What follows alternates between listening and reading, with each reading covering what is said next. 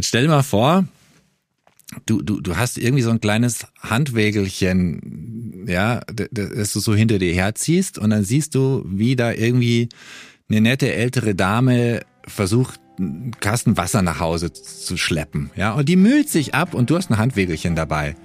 Ja, da kannst du doch nicht fröhlich pfeifend an der Dame vorbeilaufen und dir noch einen schönen Tag wünschen, ja, und dir denken, mal mit so einem Handwägelchen wird es aber sehr viel einfacher gehen, ja.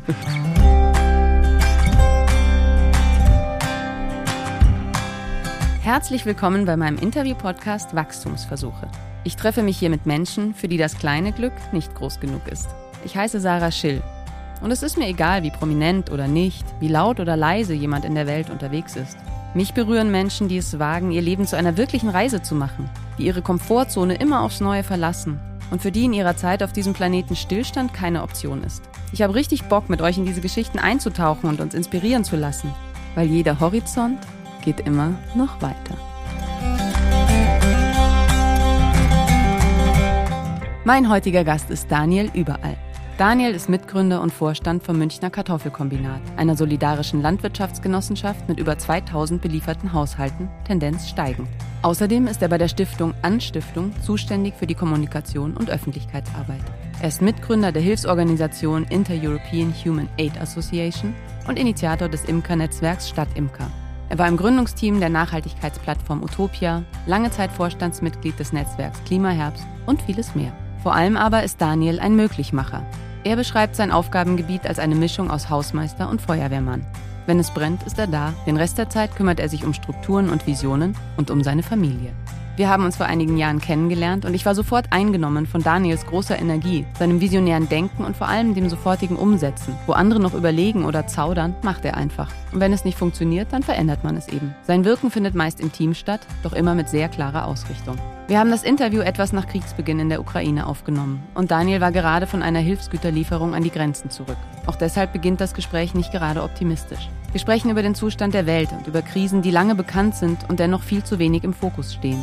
Daniel teilt seine Erfahrungen aus der Flüchtlingskrise von 2015 und was er daraus gelernt hat. Er erklärt, warum Klimawandel nicht bedeutet, im Winter in der Sonne Weißbier zu trinken und weshalb einige Entscheidungen schon gestern hätten getroffen werden müssen. Es geht um Energie- und Nahrungsmittelerzeugung, um drohende und bereits eingetretene Katastrophen, um Flüchtlingskrisen, Helferwillen, sinnvolle und weniger zielführende Maßnahmen. Wir sprechen über Menschlichkeit und Ego, Corona in Zeiten der Bundestagswahl, über Elternsein und darüber, wie es ist, wenn der Familienvater am sonnigen Wochenende in einer düsteren Lagerhalle an der ukrainischen Grenze Socken sortiert. Gemeinsam überlegen wir, warum wir vieles wissen und dennoch häufig wegsehen. Und Daniel erzählt, wie er oft entweder als kalter Marketing-Fuzzi oder aber als fanatischer Ökodiktator wahrgenommen wird, je nachdem, in welcher Gemeinschaft er gerade unterwegs ist. Es geht in unserem Gespräch um Resignation und Frustration ebenso wie um Hoffnung und Chancen. Daniel beschreibt, warum ihn Ungleichheit und Unrecht schon als Kind so wütend gemacht haben und warum er manchmal am liebsten Türen eintreten würde. Am Ende hat mich unsere Unterhaltung trotz intensiver Themen nicht hoffnungslos zurückgelassen, sondern mir klargemacht, was möglich ist, wenn wir ins Mitfühlen kommen und mehr noch ins Handeln. Aufgeben ist auch keine Option, sagt Daniel, und das ist, wie ich finde, ein ziemlich guter Ansatz. Wenn es euch geht wie mir, wird euch das Gespräch sicher stellenweise auch schmerzhaft wachrütteln, was Daniel mit seiner pragmatischen Haltung und seinem Humor immer wieder auffängt. Ich hoffe, ihr folgt den vielen Themenkomplexen und Gedankengängen mit ebenso viel Interesse wie ich und wünsche euch viele spannende Erkenntnisse bei den Wachstumsversuchen von und mit Daniel Überall.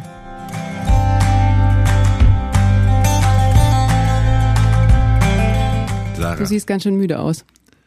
Ja, den Umständen entsprechend geht sogar. Hm. Ähm, aber dafür, dass ich eigentlich tendenziell immer ein bisschen müde bin, bin ich jetzt ein bisschen müder, mhm. weil halt einfach gerade viel los ist. Ja, erzähl mal. Also du, ich habe auf Facebook gesehen, du warst mit einem Transporter an der ukrainischen Grenze und hast Hilfsgüter hingebracht letzte Woche? Ja, genau. Also jetzt sozusagen vor vier Tagen. Okay. Und hast gepostet, dass du sehr nachdenklich bist auf dem Rückweg. Ja, klar. Ja. Also klar, wen, wen lässt die Situation nicht kalt auf der einen Seite hm. und auf der anderen Seite ähm, ja fügen sich natürlich auch so ein paar große Linien. Also wir sind ja konfrontiert mit mehreren Krisen gleichzeitig und die sind ja nicht voneinander losgekoppelt.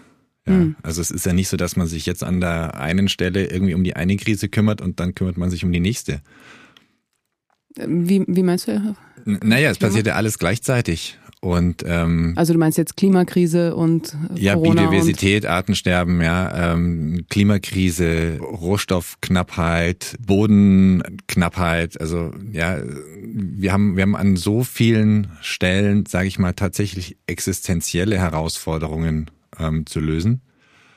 Dann kommt noch die äh, Pandemie dazu. Jetzt kommt hier zumindest was jetzt Europa betrifft, aber Vermutlich wird es eine weltweite Veränderung geben, auch innerhalb der Machtgefüge. Mhm. Das überlagert sich ja alles gegenseitig. Und ja, wenn, wenn, wenn wir uns angucken, äh, wie viele Kapazitäten setzen wir dann jeweils auf die äh, Anpassung an so eine Krise oder auf die Lösung von verschiedenen äh, Ursachen, dann ist sowohl unser Engagement als auch unsere Zeit als auch unser Finanzvolumen irgendwo endlich. Ne? Ist ja nicht so, dass wir unendlich viele Ressourcen hätten, um solche Themen zu lösen. Und das macht mich schon nachdenklich. Ja. Was, was können wir noch schaffen? Und wo müssen wir uns anpassen? Und können wir uns noch anpassen? Oder haben wir schon so verschiedene Kipppunkte erreicht und müssen letztlich zugucken, wie halt verschiedene Dynamiken um sich greifen und wir eigentlich kaum noch die Lage beherrschen können. Ja. Weil es auch so, so komplex ist, oder? Also, weil ich weiß nicht, wir, wir haben uns ja vor vielen Jahren kennengelernt, als ich für mein Buch recherchiert habe.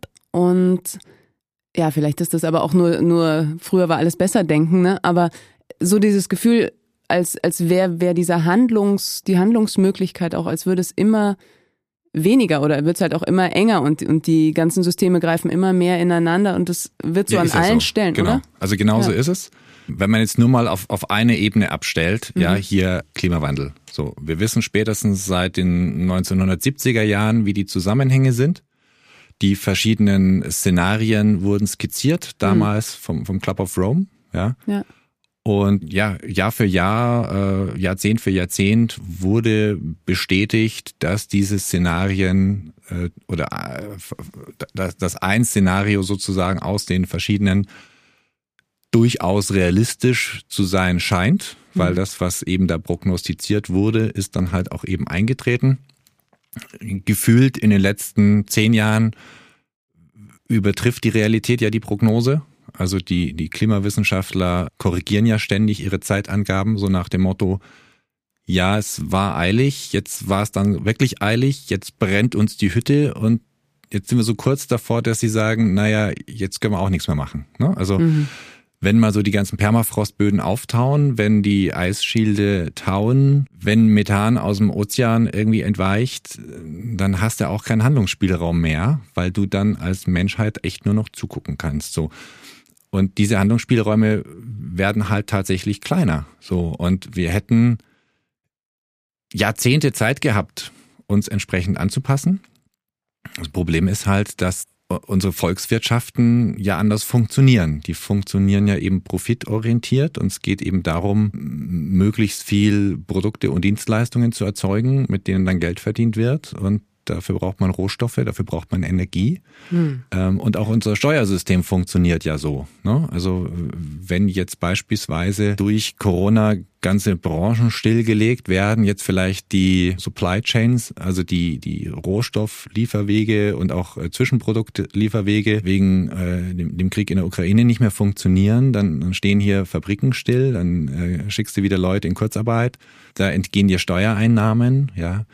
Und unser Staatssystem funktioniert halt aufgrund genau dieser konsumbasierten und, und, und arbeitskraftbasierten Steuereinnahmen.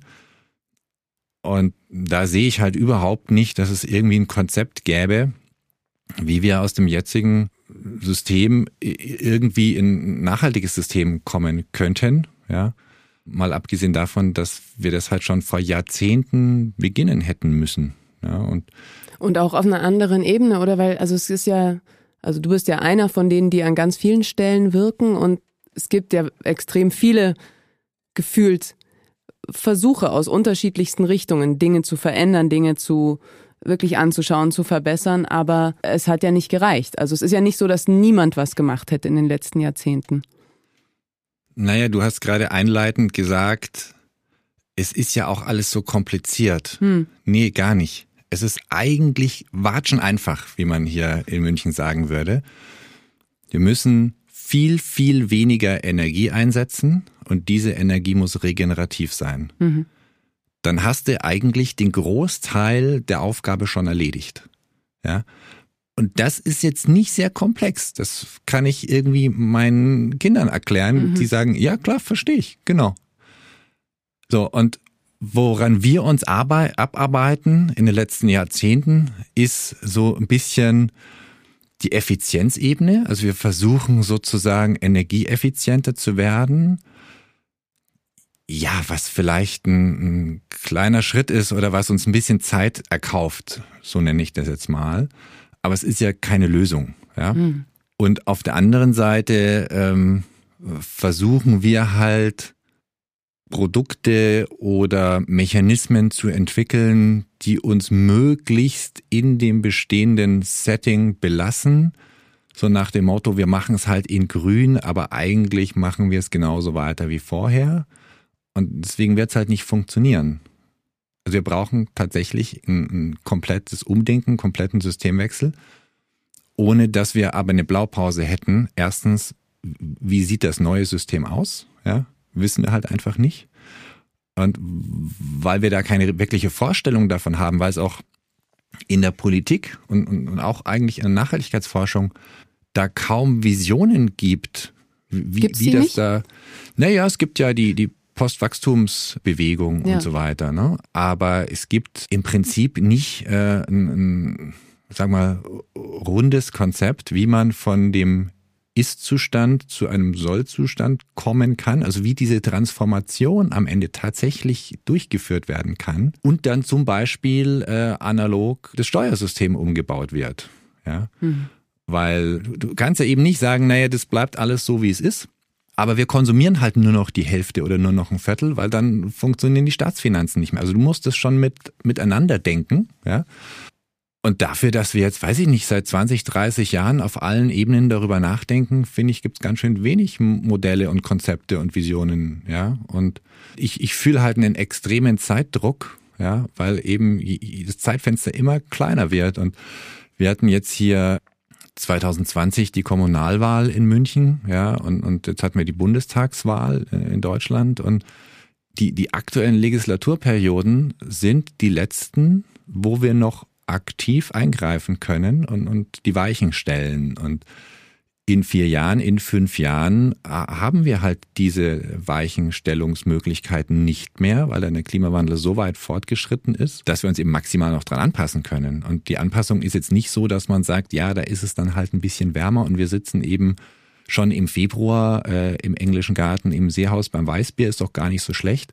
Ich habe auch oft so das Gefühl, die Leute äh, stellen sich den Klimawandel hier so vor wie einfach eine Verschiebung der Klimazonen und dann ist halt München nicht nur sprichwörtlich die nördlichste äh, Stadt Italiens, sondern man lebt, halt hier, wärmer. man lebt halt hier tatsächlich so ein mediterranes äh, äh, Leben, ja.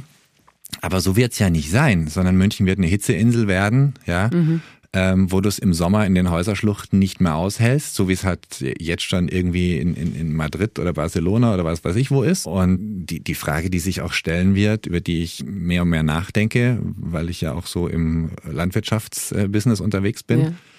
inwieweit wir hier in unseren Breitengraden einfach tatsächlich noch Landwirtschaft betreiben können, Lebensmittel erzeugen können oder wo wir dann unsere Nahrung herkriegen ja, ohne das zu Lasten von anderen machen zu müssen. Stichwort, Aber das machen wir ja sowieso, oder? Stichwort Landgrabbing. Also, ja, wir machen das sowieso schon und die EU-Landwirtschaftspolitik führt ja auch dazu, dass sich andere Menschen an anderen Orten auch schon nicht mehr von ihrer Hände Arbeit ernähren können. Mhm dann zur Flucht gezwungen werden und so weiter. Also auch da sind wir schon wieder bei dieser Verflechtung und der Komplexität der, der verschiedenen Themen. Das ist halt nicht ja. immer alles nur monokausal zu betrachten. Aber wir hier leben ja wirklich im Elfenbeintürmchen des Elfenbeintürmchens. Also es, geht, gibt ja kaum eine Volkswirtschaft äh, weltweit, der so gut geht wie den Deutschen. Dann leben wir hier in Bayern und jetzt auch noch in München. Ja, mhm. also mehr Elite geht ja nicht mehr so. Und natürlich treffen uns die Auswirkungen des Klimawandels oder von, von anderen Verwerfungen immer relativ spät und, und immer einigermaßen noch in Watte gepackt, ja. Aber es ist nicht so, bei weitem nicht so, dass der Klimawandel irgendwo weit weg stattfindet oder irgendwo fern in der Zukunft. Das ist schon heute und das ist schon hier, Ja. Mhm. Und äh, bereits in Nordbayern, ich springe gerade thematisch so ein bisschen, ja, aber ja, das passt ja dazu. Also bereits in Nordbayern äh, gab es in den letzten Jahren quasi Wasserverteilungsprobleme. Ja, da gab es Kommunen, die waren in der Situation, entscheiden zu müssen, wer kriegt jetzt das Wasser aus der Leitung. Also die Leute, die vor Ort wohnen ähm, zum Duschen und dürfen die noch ihren Garten bewässern oder das Auto waschen oder kriegt die Landwirtschaft zum Bewässern der Felder, damit da Lebensmittel erzeugt werden. Also die, diese Entscheidung, ob man als Privatperson Wasser bekommt oder ob damit Lebensmittel erzeugt werden, das ist bereits Realität hier in Bayern. Ja, wir, wir reden nicht über die Sahelzone in 30 Jahren, sondern jetzt, hier und heute. Und die Geschwindigkeit nimmt ja zu. So.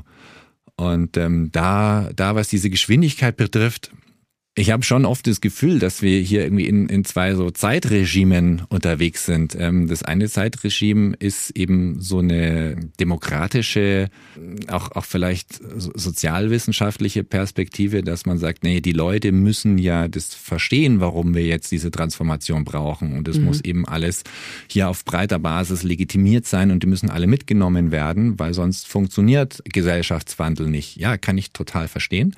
Und dann hast du eben dieses zweite Zeitregime, das nämlich einfach von den Fakten vorgegeben wird und von den physikalischen und biologischen und chemischen Prozessen da draußen in der realen Welt. Und diese beiden Zeitachsen passen halt so überhaupt nicht zusammen.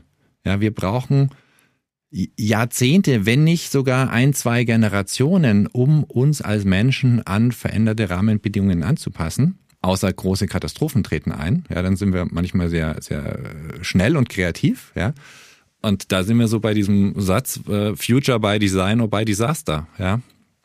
Wenn wir es halt in dem einen Zeitregime by Design nicht hinkriegen, und so sieht's ja aus, ja, dann wird das andere Zeitregime, nämlich bei Disaster, uns zwingen, uns entsprechend zu naja, verändern. also Disaster ist ja schon sehr nah vor der Haustür gerade, oder? Also auf unterschiedlichsten Ebenen. Ja klar, aber, aber noch nicht so, dass die Leute hier ernsthaft anfangen, sich zu verändern. Also aber sind das die Leute? Also ist es tatsächlich so, dass es von unten kommen muss? Also dass die Leute merken, so funktioniert es nicht mehr, wir müssen uns verändern, wir müssen unser Konsumverhalten verändern und so weiter? Oder ist es doch was, was jetzt auf politischer Ebene entschieden werden muss? Ja, es ist beides. Ja, also ich es, es ist beides und, und sicherlich noch sehr viele Ebenen mehr. Mhm. Aber da ist ja auch ja so ein bisschen Mikado-Spiel. Also es bewegt sich keiner. Ja, also jetzt nicht, weil man sagt, wer sich bewegt, verliert, sondern der Druck ist nicht groß genug. Die Politik geht aus meiner Sicht einfach einen sehr vorsichtigen Weg und, und schielt natürlich auch immer auf irgendwelche Umfragen und Wahlergebnisse und dann, dann leben wir hier zumindest in Deutschland in einem föderalen System. Das heißt, gefühlt hast du an allen Ecken und Enden ständig irgendwelche Wahlen. Und da hat man ja auch sehr gut bei Corona irgendwie miterleben können, dass alle Experten gesagt haben, im Sommer, wir müssen jetzt äh, diverse Maßnahmen ergreifen, damit wir im Herbst nicht in so eine Welle reinrauschen. Aber es war halt Bundestagswahl und keiner hat Maßnahmen ergriffen. Also da hast du es ja sehr, sehr plakativ beobachten können, dass eben diese zwei Zeitregime nicht zusammenpassen. Gibt halt ein exponentielles Corona-Zeitregime, dem ist ziemlich egal, dass jetzt gerade Bundestagswahlen sind und dann haben wir Bundestagswahlen und die nehmen halt Rücksicht auf die Befindlichkeiten und die Wahlprognosen. Aber ist es dann auch immer wieder diese Hoffnung, dass es halt doch nicht so schlimm wird? Beispiel Putin. Dieses Gefühl ist ja, eigentlich ist es ja einfach seit Jahrzehnten bekannt, was für eine Art von Regime das ist und dass irgendwie keiner so richtig eine Idee dazu hat. Ja, man will es halt auch immer nicht glauben. Ja, genau. Ja, oder man beschäftigt sich auch nicht ausreichend. Also mir geht's so, ja. ja. Ich habe diesen Konflikt in der Ukraine eigentlich nicht mitgekriegt. Ich, ich wusste schon, da gab es ja die Proteste 2014 und so weiter, aber das hat man so en passant irgendwie in den Nachrichten im, im halben Auge mitbekommen, wie so viele Krisen, die es irgendwo auf der Welt gibt. Ja. Aber ich hatte da keinen persönlichen Bezug zu. Und hatte das in den letzten Jahren auch so komplett irgendwie aus den Augen verloren. Und erst jetzt, als hier die, die großen Truppenverbände zusammengezogen wurden und es auch wieder mehr so in, in den, sage ich mal, Mainstream-Medien Raum bekommen hat, hat man da wieder ein bisschen mehr hingeguckt, ja. Und klar liest man dann irgendwelche Analyse, Statements, Artikel oder er liest Interviews oder schaut irgendwelche Interviews und dann hast du da Militärstrategen und die erklären dir, warum das jetzt für den Rest von Europa eigentlich kein Problem ist. Und ich habe mir das dann mal tatsächlich auf Google Maps angeguckt, diese zwei freien Republiken, die da ausgerufen wurden wie groß die sind. Und dann habe ich in, in irgendeiner Grafik gesehen, naja, von dieser Fläche wird ja auch nur irgendwie die Hälfte von den Separatisten kontrolliert. Und dann habe ich mir das einfach mal ausgemessen, ja, und, und im Vergleich zum Bundesland wie Bayern angeguckt und so weiter. Und war total irritiert, warum sich jemand wie Putin international, diplomatisch komplett vom Parkett verabschiedet für zwei so recht kleine, abtrünnige äh, Teilrepubliken. Und ich habe es nicht verstanden, ehrlich gesagt. Mhm. Ja, ja, und ein paar Stunden später, also weiß ich, 48 Stunden später oder so, ist er dann halt komplett in die Ukraine einmarschiert. Und da fällt es einem natürlich wie Schuppen von den Augen, dass du sagst, ah, okay, es geht nicht nur um die Teilrepubliken, aber alle Analysten haben halt gesagt, irgendwie, da muss man jetzt mal schauen, selbst wenn Putin angreift, ob er sich traut, über die Kampflinien quasi der Separatisten hinauszugehen, aber jenseits, also westlicher der Teilrepubliken wird er ja auf gar keinen Fall gehen. Ja, Prustekuchen. Und, und schon wird da halt irgendwie ein Schuh draus, warum er da die, die Truppen zusammengezogen hat. Ja. Und natürlich frage ich mich dann schon so, was machen eigentlich die ganzen Nachrichtendienste und die ganzen Analyseinstitute, wenn man aber so krachend daneben liegt?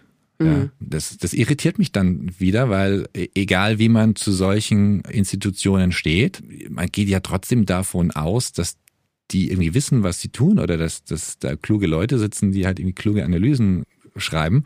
Aber offensichtlich ist es ja gar nicht so, ja. Es waren alle überrascht. Irgendwie ja. Und aber irgendwie fühlt sich dennoch nicht überraschend an. Also es ist jetzt nicht so, dass ich sage so, oh krass, jetzt ist Wladimir Putin total durchgedreht und greift die Ukraine an, sondern das ist eher so, ja, man hat halt echt gehofft, dass das nicht passiert, aber so ein bisschen vom Gefühl her war diese Gefahr doch da, oder?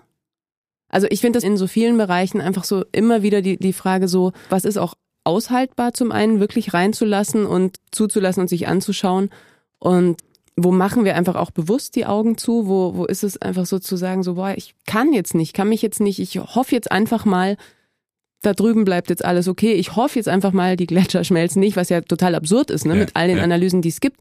Aber es ist so overwhelming und mein Sohn zahnt gerade oder was auch immer ich schaff's jetzt einfach gerade nicht. Und irgendwie habe ich das Gefühl, dass es halt auch auf einer größeren gesellschaftlichen Ebene so immer wieder so dieses Kopf in Sand ist und einfach so hoffen, dass es irgendwie vorbeizieht. Ja, du schaffst ja seinen Alltag sonst nicht. Ja. Ne? Also jeder ist ja ein soziales Wesen und jeder ist eingebettet in, in verschiedene Konstrukte, ja, mhm. Äh, Job, Freunde, Familie, wie auch immer. Und das ist schon was, woran ich zum Beispiel seit Jahren echt zu knapsen habe. Weil wenn du, wenn du siehst, wie, wie viel Leid es da draußen in der Welt gibt, wenn du siehst, wie gerade das Ökosystem vor die Hunde geht, mhm. ja, du müsstest eigentlich 24 Stunden rund um die Uhr damit beschäftigt sein, irgendwie da dagegen zu arbeiten. Machst du ja auf eine Art, oder? Also nicht vielleicht nicht 24, aber doch sehr viele Stunden deines Naja, Tages. klar. Also ich habe mich zumindest schon mal entschieden, beruflich auch in, in dem Bereich eben tätig zu sein, mhm. damit ich tatsächlich was bewegen kann, ja, und nicht irgendwie, ja, ich sag mal, einen maximal sinnfreien Job für Geld zu machen, um dann in meiner Freizeit mich irgendwo zu engagieren oder am Wochenende zu versuchen, meine Werte zu leben, sondern ich setze sowohl meine berufliche als auch meine private Lebenszeit dafür ein, Dinge, von denen ich glaube, dass sie kaputt sind, zumindest zu versuchen, sie zu reparieren. Ja, so, also Strukturen zu reparieren. Jetzt nicht der kaputte Toaster, sondern andere Mechanismen, so. Aber es müsste eigentlich jede und jeder so machen, weil die Größe der Probleme ist halt so erdrückend. ja. ja. Und man sieht es ja jetzt schon auch ganz akut beispielsweise, wie viel Hilfe und Hilfsstrukturen privat, aber auch ähm, kommunal und staatlich jetzt plötzlich entstehen oder in Bewegung gesetzt werden aufgrund hier dieser Ukraine-Thematik, ja. Und so etwas, so ein in den Notfallmodus schalten, bräuchten wir halt global. Mhm beispielsweise um den Klimawandel irgendwie zu bekämpfen oder zumindest die Maßnahmen zu ergreifen, die notwendig sind, damit wir das, was jetzt schon an Klimawandel entstanden ist, irgendwie abfedern können und den Klimawandel weitestgehend zu begrenzen. Ja? Und da zählt halt am Ende jedes Zehntel Grad und einfach zu sagen, naja, Klimawandel ist halt jetzt, ist, ist halt so. Ja? Das ist ja eine eine Sichtweise, die wir als Menschen sehr oft haben, weil wir ein lineares Denken haben. Ja, also wir haben es ja in der Corona-Krise gelernt, alles, was exponentiell funktioniert, fällt uns relativ schwer zu erfassen. Mhm. Und Leute, die es einem vorrechnen, die, da sitzt man halt so daneben und denkt sich, ja, das hat er jetzt so berechnet, aber wer weiß, ob das wirklich so kommt. Doch, es wird ja. so kommen, ja, aber wir, wir funktionieren da halt linear. Und genauso ist es dann halt, sage ich mal, in so chaotischen Systemen, wo du irgendwelche Kipppunkte erreichst, wo dann einfach Nebeneffekte entstehen und, und, und Netzwerkeffekte entstehen, die du halt im Vorfeld noch überhaupt nicht berücksichtigen konntest. Ja, und da ist halt der Klimawandel oder auch das Artensterben schönes Beispiel. Ja, es gibt jetzt die, dieses Jahr wieder Berichte, genauso wie letztes Jahr und das Jahr davor, dass beispielsweise die Gleichgewichte in der Natur äh, aus dem Gefüge geraten und die, die Mechanismen werden entkoppelt. Also konkretes Beispiel, der Zeitpunkt der Insektenpopulation oder des Höchststandes der Insektenpopulation hier in unserem Breiten fällt halt genau zu dem Zeitpunkt zusammen, wenn die Zugvögel zurückkommen. Ja, so das heißt, die Zugvögel kommen aus Afrika zurück am Ende des Winters und finden hier einen reich gedeckten Tisch vor. So. In dem Moment, wo sich dieses Gleichgewicht entkoppelt, äh, haben wir ein Problem mit Insekten, also sprich mit Schädlingen in der Landwirtschaft. Und die Zugvögel haben ein Problem, ja, weil sie entweder zu früh oder zu spät hier ankommen. Ja. Mhm. Und da, das ist nur ein relativ gut erfassbares Beispiel von ganz, ganz, ganz viel solchen Dynamiken da stellt sich dann schon auch wieder neues Gleichgewicht ein. Ja, also man, man hat ja oft so das Gefühl, oder es wird auch so landläufig verwendet im, im, im Sprachgebrauch, ja, wir müssen irgendwie das Ökosystem retten. Ja, nee, nee, ähm, das rettet sich im Zweifel schon dadurch selbst, dass es sich halt umbaut und umformt, aber wir müssen unsere Lebensgrundlagen sichern. Ja, weil wir sind da doch sehr anfällig als eine relativ komplexe, eine relativ komplexe Lebensform auf diesem Planeten, ja, die auch eine sehr äh, lange Zeitspanne hier lebt in der Regel und eine sehr schlechte Reproduktionsrate hat, ja. Wenn du dir anschaust, wie schnell Bakterien beispielsweise alle 20 Minuten, ja, äh, verdoppeln die sich, ja.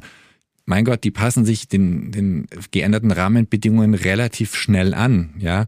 Wir müssen es halt durch beobachten, lernen, prognostizieren, anpassen. Also über unsere Intelligenz müssen wir das letztlich machen, die, diese Anpassungsleistung zu erbringen. Hui, da habe ich jetzt nicht so viel Zutrauen letztlich in, in uns als Spezies. Aber das hat sich schon auch verändert bei dir, oder? Also als wir uns, ich glaube, es war 2013, kennenlernten, hatte ich schon das Gefühl, dass du so ganz viel Plan hattest so. Also was getan werden muss, damit es sich verändert. Und bist du da inzwischen resigniert? Einfach ob all dem, was du in den letzten Jahren gesehen hast so? Je nach Tagesform. Mhm. Ne? Also es gibt schon, gibt schon Tage, wo du dir einfach denkst, ja komm, ist doch wurscht jetzt. Hab mhm. einfach eine coole Zeit mit deiner Familie, mach viel Sport, geh in die Berge, ja, hab einfach Spaß, sei ein bisschen hedonistisch.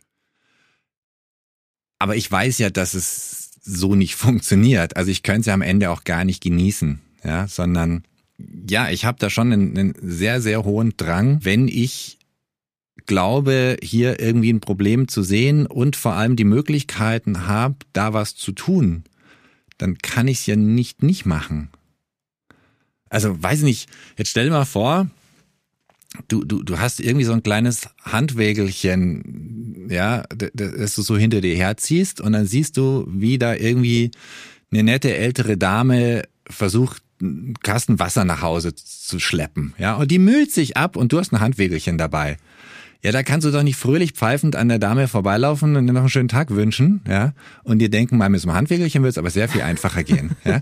So, und so, so fühle ich mich da halt, mhm. ja. So, ich, ich habe halt Ressourcen zur Verfügung, sprich Kontakte, Netzwerke, aber auch, sage ich mal, dingliche Ressourcen, wie, wie Transporter oder was weiß ich was, ja, und dann kriege ich halt mit, wie irgendwie der Bedarf jetzt beispielsweise eben an der ukrainischen Grenze nach irgendwelchen Hilfsgütern groß ist.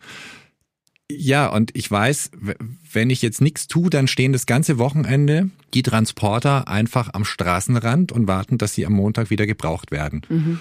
Ja, oder ich pack die halt am Freitag voll mit Hilfsgütern, die ja hier auch wieder im Überfluss zur Verfügung stehen und fahre die dahin.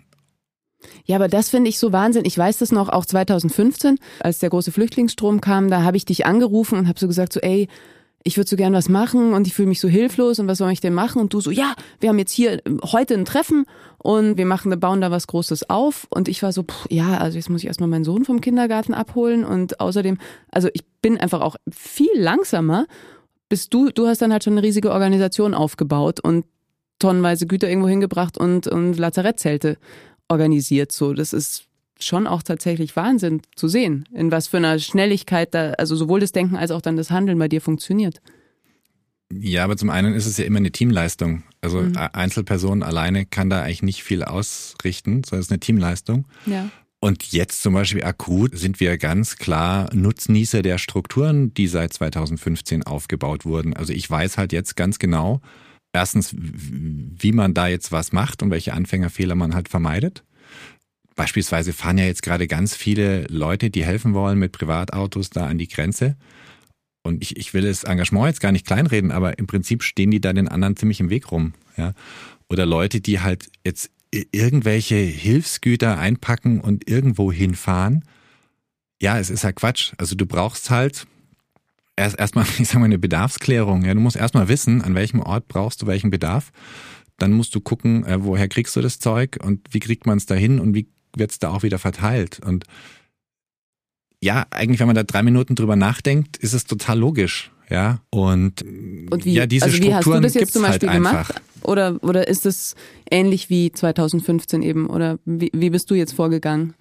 Ja, die Situation ist nicht so wirklich vergleichbar. Mhm. Ähm, also fängt schon damit an, dass ja die Menschen 2015, die sind ja tatsächlich Jahre kriegsgeplagt beispielsweise. Die, die haben vielleicht selbst Folter erlebt, die, die, hm. die haben Kriegsverletzungen. Und da war ja auch die Situation so, dass man generell, e, egal jetzt woher die kamen, ob das afrikanische Länder sind oder eben Syrien, Afghanistan, Pakistan, woher auch immer, so eine Flucht ist ja auch sehr, sehr teuer. Ja, und haben ganze Familien ihr letztes Hab und Gut zusammengekratzt, haben vielleicht die letzte Kuh verkauft und haben dann dem mental und, und, und physisch stärksten Mitglied der Gruppe, und es waren halt oft dann einfach die, die jungen Männer in, in diesen äh, Familien, das Geld in die Hand gedrückt und haben gesagt, pass auf, du musst es jetzt nach Europa schaffen. Erstens haben wir nur genau diesen einen Versuch und mhm. zweitens musst du das jetzt für deine Familie machen. So, und dass die sich dann von nichts aufhalten lassen, ja, von keinem Grenzzaun, von, von keinem Mittelmeer, von gar nichts, ist aus der Perspektive verständlich, ja. Naja, und dann kommen halt hier irgendwie äh, fremdländisch aussehende junge Männer an, ja.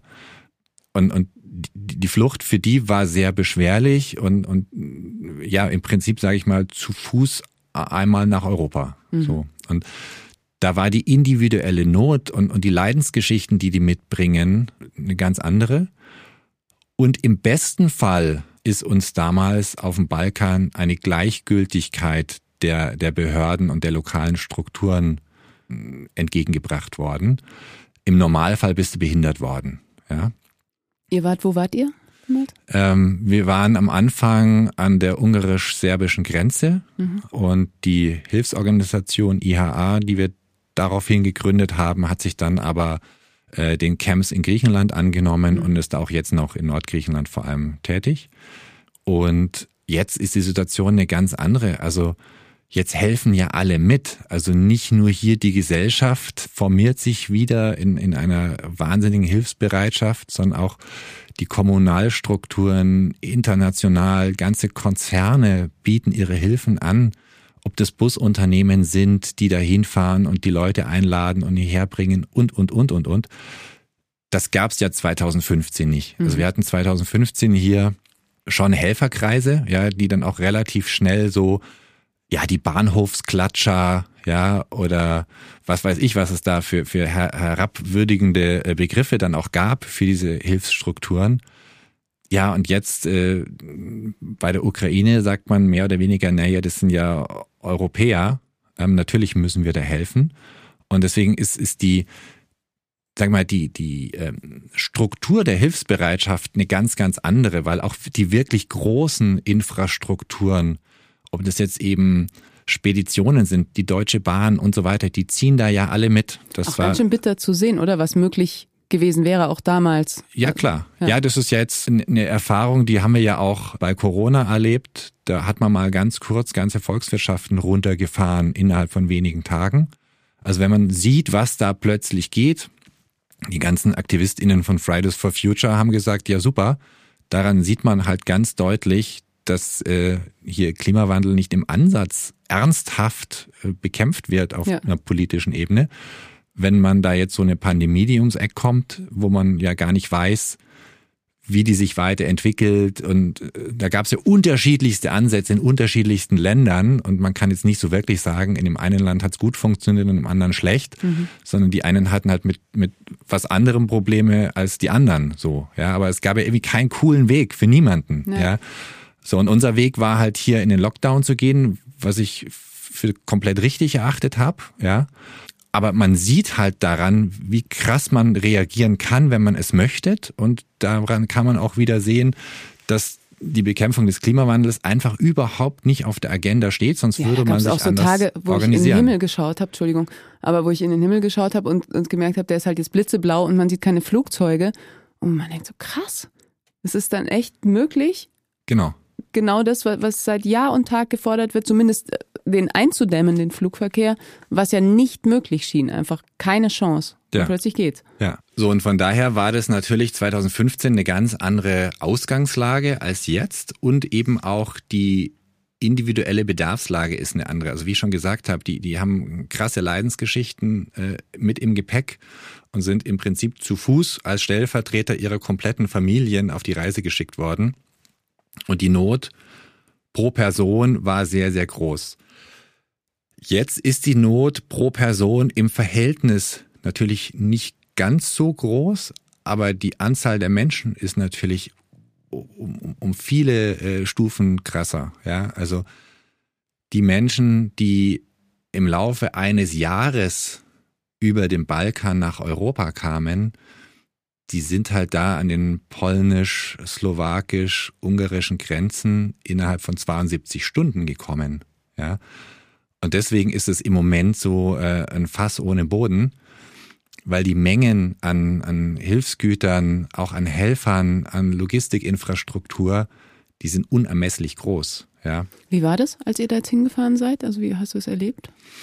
Mm, für mich persönlich war es äh, jetzt ich sag mal, unspektakulär, mhm. weil wir ganz bewusst nicht direkt an diesen Grenzübergang gefahren sind, weil man ja die Berichte kennt und auch sich mit den lokalen Hilfsnetzwerken vor Ort im Vorfeld schon auseinandersetzt. Und man fährt dann halt in ein Warehouse, also quasi ein, ein Warenlager, Lagerhalle, äh, einfach ein paar Kilometer entfernt, ja.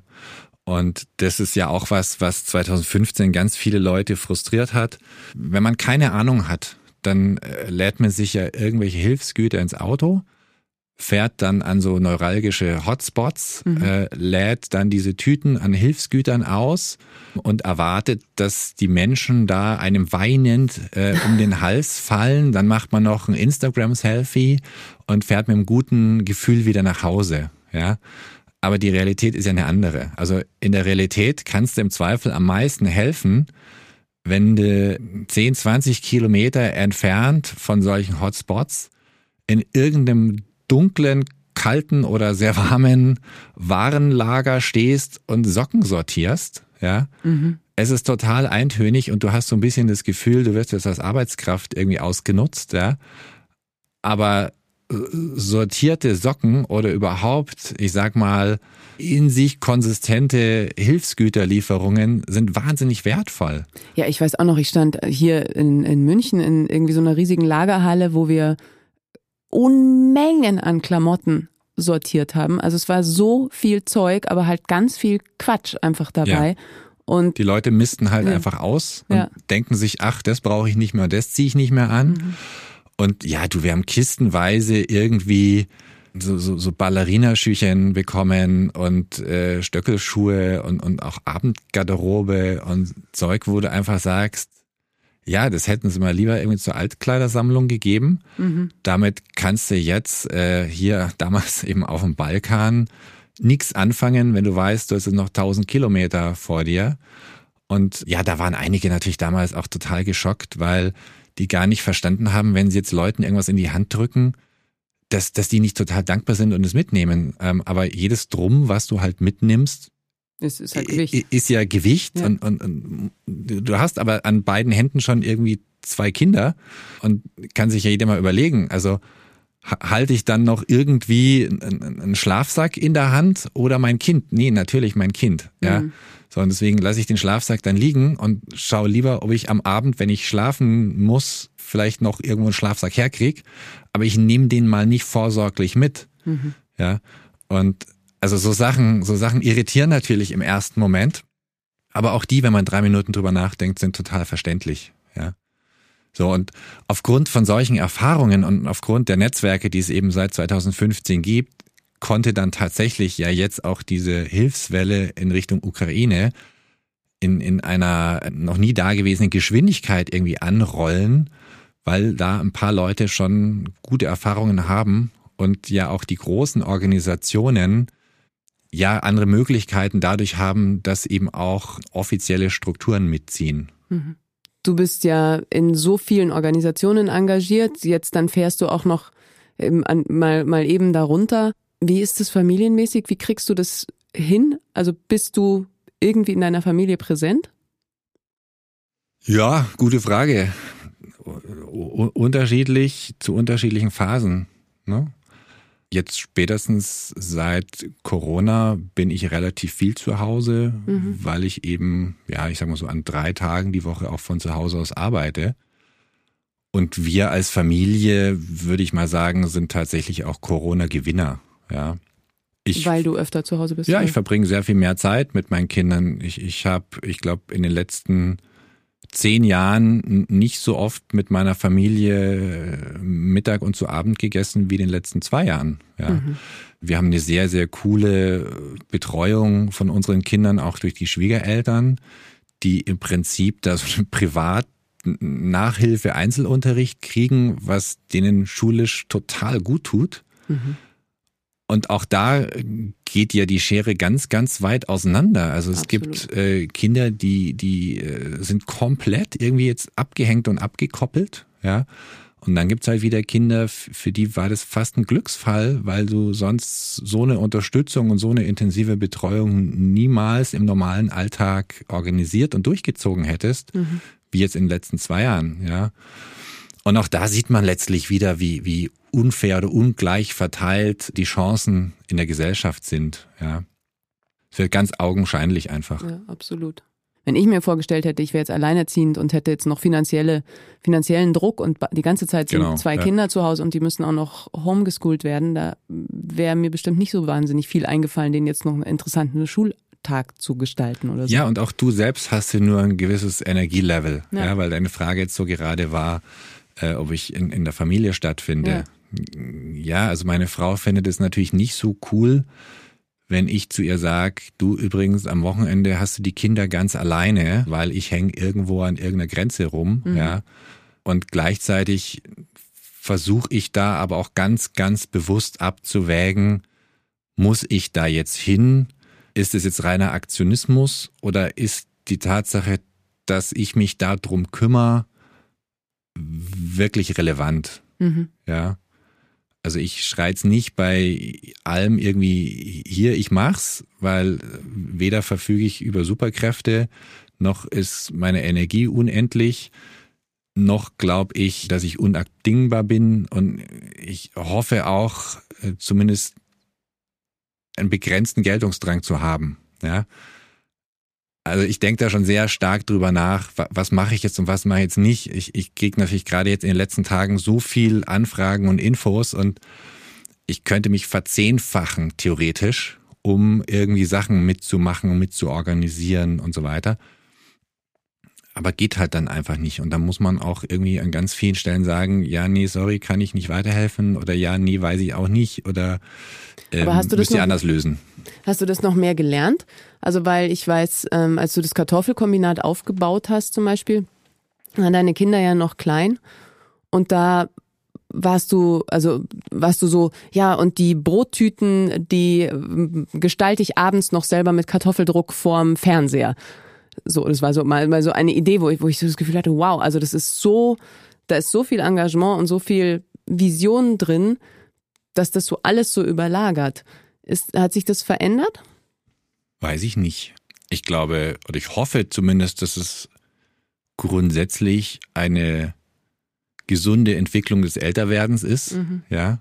Und ich habe ja schon immer wieder Ideen, wo man, um sie umzusetzen, schon eben seine Komfortzone verlassen muss, weil sonst passiert's halt nicht. Das hat sich nicht geändert, ja. Aber gleichzeitig ist ja jetzt zum Beispiel das Kartoffelkombinat einfach eine ganz äh, solide und, und, und größere Unternehmung geworden. Ja, wir haben jetzt irgendwie 39 Mitarbeiterinnen, Wahnsinn. für die man ja auch eine Verantwortung hat. Ja, und die verlassen sich da drauf, dass es läuft und dass es stabil ist. Und da hängen jeweils dann im Zweifel auch Familien dran und, und Zukunftspläne und was weiß ich was. Also das ist ja nicht irgendwie so ein, so ein kleines Hobbyprojekt, wo man sagt, naja, wir machen das halt mal, wenn es nicht läuft, lassen wir es auch mal wieder, sondern es muss laufen, es muss funktionieren und das hat natürlich die oberste Priorität. Ähm, Das ist dein Zentralprojekt oder zentrale Arbeit? ja, jetzt, jetzt seit Anfang des Jahres. Also ich bin ja auch noch Vorstand von einer Stiftung und ähm, ich habe immer so ein bisschen meine ja, Wochenstunden hätte ich schon gesagt, aber es ist Lebenszeit, ja, so wie ich es vorhin ausgeführt habe. Ich, ich rechne da ja nicht so in, in, in äh, Stempeluhr oder so, sondern es ist Lebenszeit. Die habe ich halt aufgeteilt in, in Stiftung und Kartoffelkombinat und ich habe aber jetzt zum Jahreswechsel meine, ja, meine Stunden, meine Tätigkeit bei der Stiftung runtergefahren und jetzt mein Hauptjob ist Kartoffelkombinat, genau. Und da haben wir halt noch viele Ideen und große Pläne. Aber tatsächlich knüpfe ich da nochmal an, was ich vorhin gesagt habe. Das ist jetzt nicht so, dass wir da irgendwie ja, nach, der, nach der Weltherrschaft greifen wollen, sondern das, was wir davor haben, die, die Pläne, die wir haben, beziehen sich primär darauf, dass wir uns überlegen, wie können wir hier in Zukunft noch Landwirtschaft betreiben. Ne? Weil eben der Klimawandel uns da einen ordentlichen äh, ja, Strich durch die Rechnung macht oder uns vor, vor große Herausforderungen stellt. Ja, und, Und kommt es an bei den Genossen und Genossinnen? Weil oft habe ich das Gefühl, wenn, wenn ich so vom Kartoffelkombinat höre, dass viele Leute halt so sagen, ja, das ist halt eine Gemüsekiste. Ja, so, so ist es ja auch in der Wahrnehmung vieler Leute im normalen Alltag. Ja.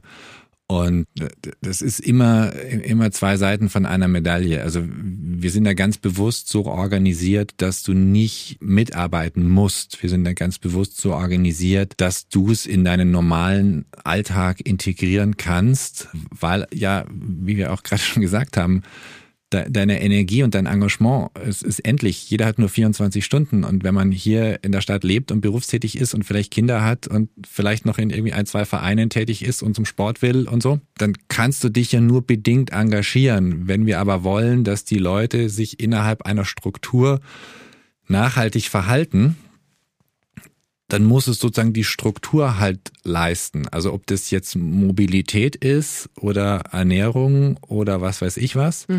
Entscheidend ist ja, dass diese Struktur vorhanden ist, weil dann kannst du dich innerhalb der Struktur eben auch entsprechend verhalten. Und deswegen ist es schon sehr niederschwellig, an unser Gemüse zu kommen. Und dadurch fühlt sich dann im Alltag gerne mal so an wie eine normale Gemüseabokiste. Ja. Frustriert dich das manchmal? Ja und nein. Also ja, ich möchte natürlich nicht so wahrgenommen werden und auch das Herzblut, das da alle, die im Team sind, da reinstecken, ist, glaube ich, weit weg von einem normalen Lieferdienst. So. Aber gleichzeitig ist das ja sozusagen, wie ich es gerade ausgeführt habe, der Weg, dass es für ga- ganz normale Leute in den Alltag integrierbar ist. Ja, wenn, wenn die nach einem acht Stunden Arbeitstag und zwischen Arbeit und irgendwie der Kita oder sonst irgendwo noch so ein Depot organisieren müssten und irgendwie Gemüse abwiegen und hinterher noch irgendwie sauber machen und am Wochenende den Arbeitsdienst beim Unkraut jäten und so weiter. Ja, dann können halt ganz viele bei sowas nicht mitmachen. Mhm. Ja, und dann ist es am Ende auch keine Lösung. Aber ja, es ist zweischneidig, klar. Ja, und es ist ja immer wieder so, wenn man einfach denkt, es müsste aber, also um tatsächlich was im größeren Stil zu verändern, müssten es aber eigentlich alle so machen, ne? Müssten sagen so, hey, am Wochenende gehen wir halt jetzt nicht lustig in die Berge, sondern wir kümmern uns jetzt um unsere Genossenschaft damit. damit nee, warum denn? Naja, so wie du vorhin meintest, eigentlich müssten wir alle permanent die ganze Zeit dafür wirken, dass sich die Dinge ändern und dass der Klimawandel aufgehalten wird. Ja, aber dann sollen die lieber was anderes machen, als auf dem Feld stehen und, und ackern, weil das machen ja schon die, deren Job das ist. Ja. Mhm.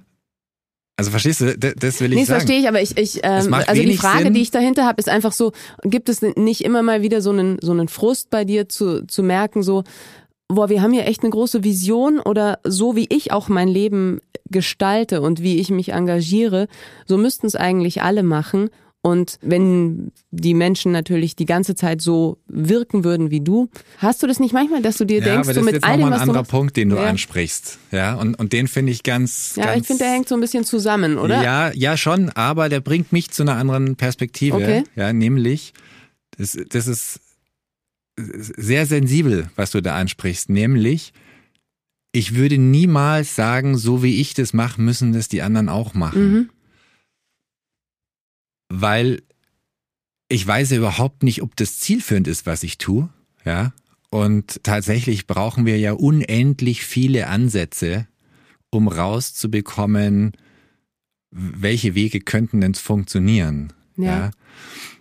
Deswegen ja, ich, ich wünsche mir tatsächlich, dass die Leute viel aktiver sich in der Gesellschaft engagieren, sich für eine, eine ne friedliche, offene Gesellschaft einsetzen, dass wir eine Energiewende, eine Mobilitätswende, eine Ernährungswende bekommen, dass die Leute aufhören, so krass zu konsumieren, dass wir, dass wir ganz andere rechtliche Bedingungen hätten, äh, produkthaftungsrechtlich, äh, Lieferkettengesetz und also ein unfassbar weites Feld. Ja, mhm. ja, da, da verzweifle ich tatsächlich, dass wir das irgendwie nicht geregelt kriegen oder in der Geschwindigkeit oder teilweise einen Schritt vor, zwei zurück. So, ja. Aber ich würde nie erwarten, dass man das jetzt so in der Art und Weise anpacken müsste oder in der Struktur oder der Mechanik, wie ich das mache. Ja. Mhm. Also da bin ich schon, glaube ich, selbstkritisch genug, nicht zu glauben, dass ich da irgendwie die Weisheit mit dem Löffel gefressen habe. Ja. Auch weil ja bei mir eine, eine Entwicklung stattfindet, hoffe ich zumindest, über die Jahre und Jahrzehnte und ich schon Dinge, die, die ich die früher so gesehen oder gemacht habe, jetzt vielleicht anders sehe und anders mache. Und ich denke mir deswegen auch, vielleicht mache ich ja in zehn Jahren wieder andere Dinge, als ich jetzt mache. Und deswegen würde ich mich jetzt nicht hinstellen und sagen, äh, erstens, ich habe recht, so wie ich sehe, und zweitens, so wie ich es mache, ist es richtig, mhm. weil ich ja aus der Vergangenheit weiß, dass ich es vielleicht in der Zukunft anders sehen könnte. Und deswegen bin ich da sehr vorsichtig geworden mit so ganz harten Schwarz-Weiß Sichten und Statements. Die, die Welt ist dann schon komplexer und vielschichtiger und bunter, mhm. als dass man das so stereotyp irgendwie formulieren könnte. Wenngleich Schubladendenken den Alltag extrem erleichtert. Das gebe ich zu. mhm. Das finde ich gut zu hören. Das freut mich sehr. Ich weiß noch, als ich damals mit meinem Buch Anständig Leben so unterwegs war, nachdem das rausgekommen ist, war ich so in der Nachhaltigkeitsszene, in der sogenannten so ein bisschen und ähm, ja, also habe ich halt Lesungen gegeben und war auf irgendwelchen Besprechungen und Diskussionen und so. Und da gab es bei mir so dieses Gefühl, dass es eben dieses Schwarz-Weiß-Denken extrem gibt. Hm. Und erstmal hatte ich so die Hoffnung, das sind alles total freie Geister und lauter Menschen mit einem riesig großen Herzen, weil die wollen auch die Welt retten und die wollen was verändern und es ist total schön. Also ich hatte eher so ein fluffy Hoffnung, mhm. dass das so. Und dann habe ich gemerkt, dass da einfach ganz schön viel auch Ego unterwegs war und Machtgefälle und, und irgendwie auch so eine, zwischendurch so eine, so eine Enge, was mich damals, weiß ich noch, so total irritiert hat. Und mein Weg war dann erstmal so, so viel in, in die Innenschau und in die Selbstklärung zu gehen. Mhm. So von welchem Ort aus handle ich denn eigentlich? Weil ich einfach das Gefühl hatte, dass es das schon oft gibt, Menschen, die einfach trotzdem was Tolles in die Welt bringen, aber von, von so einem Ort aus, dass ich weiß, wie es geht, ich weiß, wie es mhm. besser geht und so. Wie, wie erlebst du das? Ja, ist tatsächlich so. Es macht immer total Sinn zu schauen, wenn jemand aktiv ist, warum ist er aktiv? Mhm. Was sind so die Motivationen dahinter?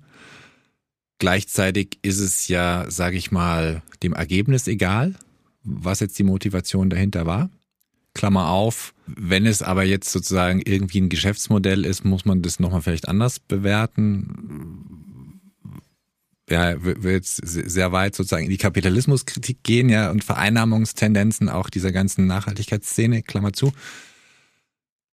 Und am Ende ist es schon natürlich so, dass Leute, die einen gewissen Geltungsdrang haben oder sich auch nicht so blöd sind, um Kopf aus dem Fenster zu halten, dass man die dann eher äh, als Aktivisten oder Protagonisten findet, als Leute, die sagen, ja, ich lebe halt sozusagen in meinem privaten Leben das so gut und ökologisch, nachhaltig und sozial wie möglich. Mhm.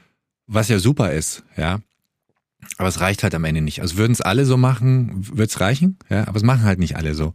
Und deswegen glaube ich schon, dass es auch so ein paar Leute geben muss, die halt sagen, hey, ich habe eine Idee und zwar schaut die so und so und so aus, hey, kommt mal alle mit, vielleicht schaffen wir es ja. Ne? Und wenn ich mir eben angucke, äh, wir haben vor zehn Jahren das Kartoffelkombinat mit null Euro Eigenkapital gegründet, äh, null Ahnung vom Gärtnern, äh, weil wir zwei Gründer halt nicht äh, irgendwie aus der Landwirtschaft kommen und wir hatten auch nicht ein Quadratmeter Anbaufläche. Ja, mhm. so und da, dafür haben wir es dann wieder relativ weit gebracht. Ja, und das funktioniert eben nur dadurch, dass ein paar Leute richtig, richtig viel und intensiv anschieben und dass man dann am Ende auch ein Team hat, mit dem man das gemeinsam macht, weil alleine schafft man es halt auf gar keinen Fall, sondern es ist immer am Ende irgendwie eine Teamleistung. Klingt halt abgedroschen, ist aber trotzdem so. Aber dann ist es am Ende nicht so wichtig, woher der Drang zur Veränderung kommt, Hauptsache, es passiert was. Ja, weiß ich nicht. Das sieht sicherlich jeder wieder ein bisschen anders. Mhm. Also wenn man jetzt nur das Ergebnis für sich nimmt, dann ist wahrscheinlich nicht so wichtig, warum man das macht. Also keine Ahnung, ich, ich stelle es mal so eine Analogie her wenn du irgendwie ein Problem hast und du gehst zum Arzt und er behandelt dich und danach bist du wieder gesund, dann ist dir doch total egal, ob der deswegen Arzt geworden ist, weil er irgendwie in Konkurrenz zu seinem Bruder oder zu seinem Vater, der auch Arzt und deswegen ist es so ein innerfamiliäres äh, Wettrüsten, wer halt jetzt die, die coolere äh, Ärztelaufbahn irgendwie einschlägt. Mhm. Am Ende bist du gesund. So, ja. Und wenn du aber möchtest, dass es ein Arzt ist, der mit äh, Herz und Seele Menschen hilft und sich den hippokratischen Eid irgendwie auf den Oberarm tätowiert hat, ja, dann ist das vielleicht der falsche Arzt für dich. Aber mhm. es ist dir dann im Zweifel, wenn es dir echt schlecht geht, auch wieder egal. Ne? Also deswegen, glaube ich, kann, kann jeder sich das so auch zusammensuchen, wie er es möchte. Ja. ja. Natürlich in der Abwägung, mit welchen Leuten man dann solche Projekte macht und mhm. mit welchen Leuten man links und rechts im, im Schulterschluss irgendwie in Richtung geht, da muss es dann auf so einer menschlichen Ebene wieder passen. Ja, und aber auch da würde ich jetzt nicht sagen, dass man sich dann nur mit Gleichgesinnten umgeben muss oder soll, sondern auch da macht es ja total Sinn und ist extrem wertvoll, wenn auch Leute mit dabei sind, die mal eine andere Sichtweise haben, wenn sie am Ende dann aber auch wieder fünf gerade sein lassen, um, um diese Phrase zu verwenden. Ich finde es sehr, sehr schwierig, mit so komplett ideologisch orientierten Leuten zu tun zu haben, die immer erst dann irgendwie ins Tun kommen können, wenn sie das Gefühl haben, dass 100% Korrektheit vorliegt. Weil damit stirbst du halt irgendwie in Schönheit oder zumindest in der theoretischen Schönheit, weil in die Praxis kommst du ja gar nicht mehr. Weil es gibt halt kein 100% korrekt, sonst sind ja alles immer Kompromisse. Und wenn wir unser sozial erzeugtes, ökologisch geerntetes Biogemüse ausfahren, ja, dann machen wir das auch mit Dieseltransportern, weil es halt im Moment keine vernünftige andere Variante dafür gibt. Mhm. Wir haben jetzt äh, die in den letzten 24 Stunden ein paar Tonnen Mehl organisiert beispielsweise eben für die Leute in der Ukraine, was per se schon ziemlich absurd ist, weil die Ukraine ist der größte Mehlproduzent Europas. Aber die kriegen es halt vor Ort nicht verteilt, weil die Männer an der Front stehen. Und mhm. deswegen müssen wir jetzt hier Mehl irgendwie aufkaufen und an die Grenze zur Ukraine fahren. Ja, da schaue ich dann auch nicht, dass es äh, Premium Demeter Mehl ist, sondern dass es möglichst schnell verfügbar ist, bezahlbar ist und möglichst schnell an den Ort gelangen kann, wo es halt hin muss. Mhm. Ja. Und das wiederum war schon so eine Erfahrung oder, oder ein, ein Gedankenweg äh, seit 2015. Da hast du oft so das Gefühl gehabt, ich kann es jetzt schnell und günstig lösen oder viel, viel teurer, aber nachhaltiger. Mhm. Beispiel, die Leute brauchen Decken. Ja, du kannst jetzt bei irgendeinem Großhändler zu recht günstigen Preisen palettenweise Fließdecken kaufen, ist aber Plastikmüll. Mhm. Ja, oder du kaufst für den 50-fachen Preis irgendwie eine ökologische Schafwolldecke, ja, und dann kaufst du halt eine und nicht 50. So, und das, das ist immer dieser Kompromiss, den du da halt irgendwie hast oder die, die Schwierigkeit des Kompromisses. Ja. Und wie gehst du damit um? Ja, ich habe die Fließdecken genommen. Ja. ja.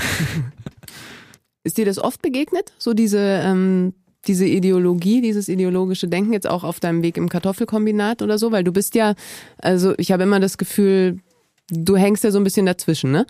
Du bist auf der einen Seite so ein Marketing-Fuzzi, ja, also schon. jemand, der sehr, sehr organisiert, sehr strukturiert denkt, der die Sachen also im großen Zusammenhang sieht und überblickt.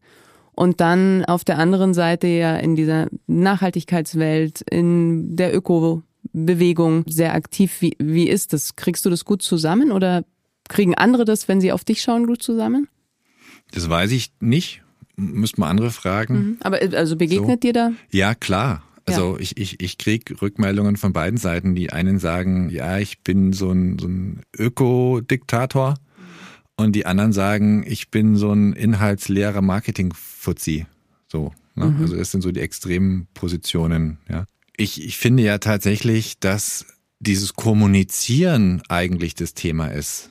Also aufzuzeigen, wo vielleicht ein Problem ist und aufzuzeigen, wie eine Lösung dafür aussehen könnte und dass wir die Möglichkeit haben, eine Lösung zu schaffen und wir uns nicht damit abfinden müssen. Das hat eben was mit Kommunikation zu tun. Und sich nur hinzustellen und zu sagen, ich weiß, wie es geht und ich habe recht, das wird ja nicht funktionieren.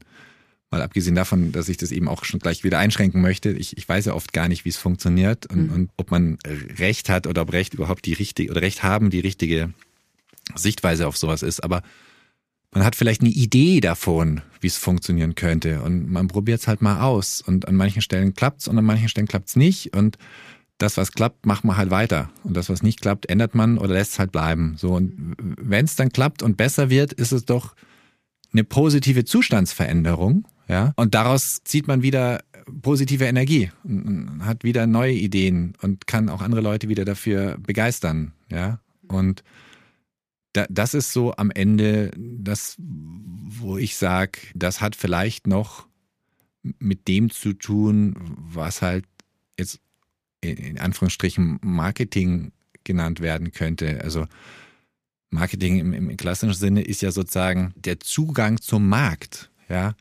so ich versuche mich ja mit dem, was ich so tue, möglichst weit weg von irgendeinem Markt zu halten. Ja, ja weil genau diese klassische Angebotsnachfrage-Logik äh, zum, zum Zwecke des Geldverdienens, das ist ja genau hier äh, in diesem kaputten System Grund für viele Auswüchse. Ich würde jetzt eher in so einer Logik denken wie Bedarf, also irgendwo ist ein Bedarf, ja, also wir, wir haben Bedarf nach einer intakten Umwelt, wir haben Bedarf nach menschlichem Miteinander.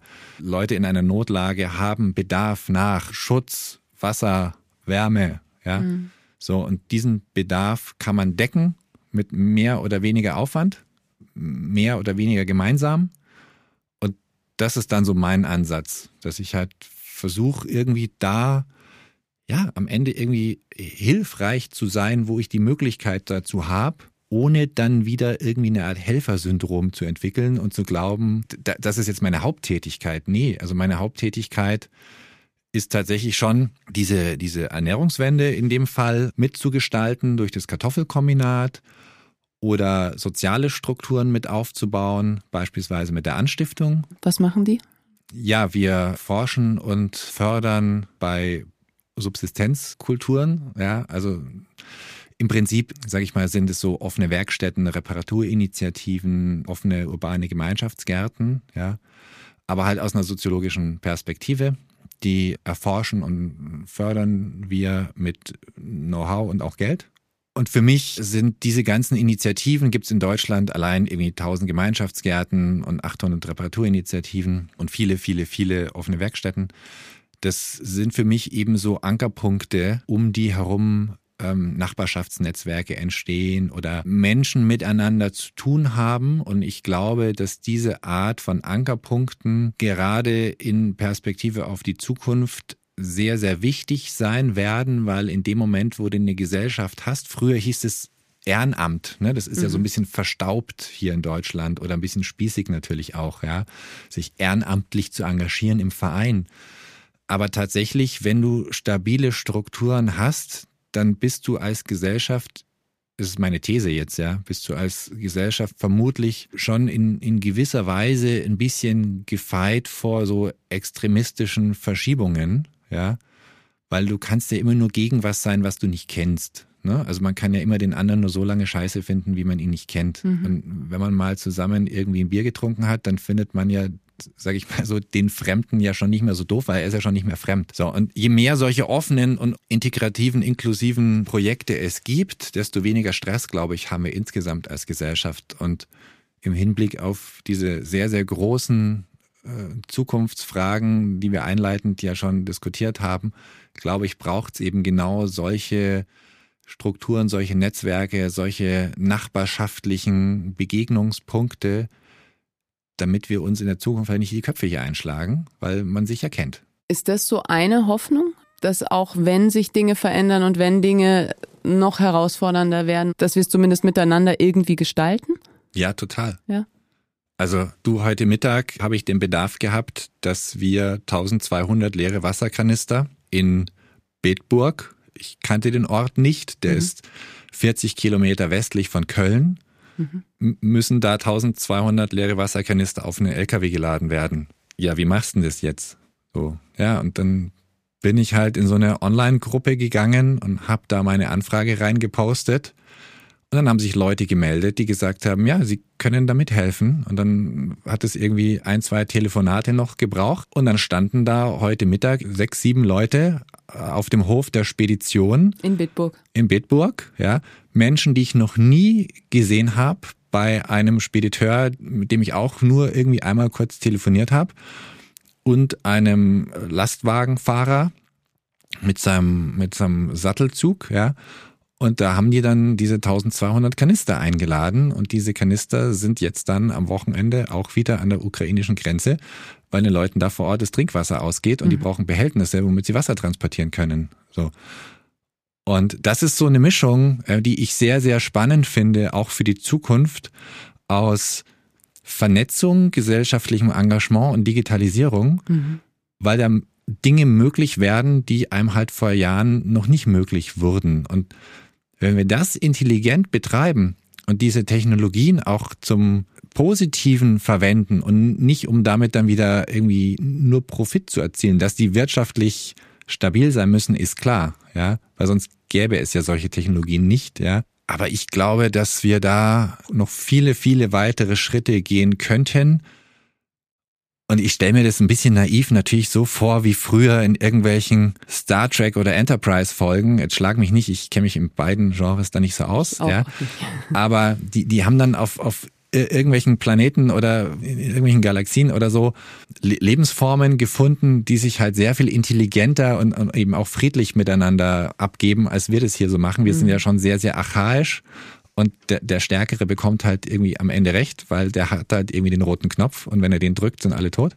Oder diese Konflikte eskalieren halt aus irgendwelchen Gründen, weil man nicht bereit ist, irgendwie zwei Schritte zurückzugehen und zu sagen, worüber genau streiten wir jetzt gerade eigentlich? Ja, also wir haben uns da so festgebissen ineinander. Lass uns da mal zwei Schritte zurückgehen und nochmal drüber nachdenken. Wollen wir diesen Kampf jetzt wirklich kämpfen? Ja, so.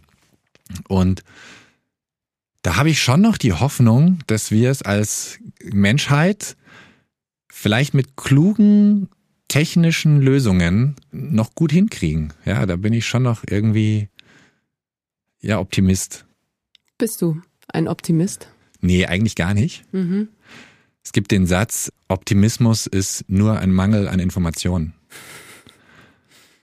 Und den würde ich ganz, ganz dick unterstreichen. Also wenn du die Zustände in der Welt siehst, mit, also, du musst doch nur mal um 20 Uhr eine Viertelstunde Nachrichten gucken. Ja. ja? Das reicht doch. Mehr musst du gar nicht wissen über die Welt. Ja, mhm. ja jetzt ist es selektiv und redaktionell ausgewählt und, und, und, und, und. Aber die Bedingungen hier auf diesem Planeten sind doch so katastrophal. Wie willst du da irgendwie optimistisch sein? Und es ist so ein Running Gag zwischen meiner Mutter und mir, ja, weil ich immer sage, hey, der Klimawandel alleine reicht eigentlich aus, um uns alle platt zu machen. Und jetzt haben wir ja noch ein paar weitere Krisen. Und die sagt dann immer so, ja, uns ist doch immer noch irgendwas eingefallen.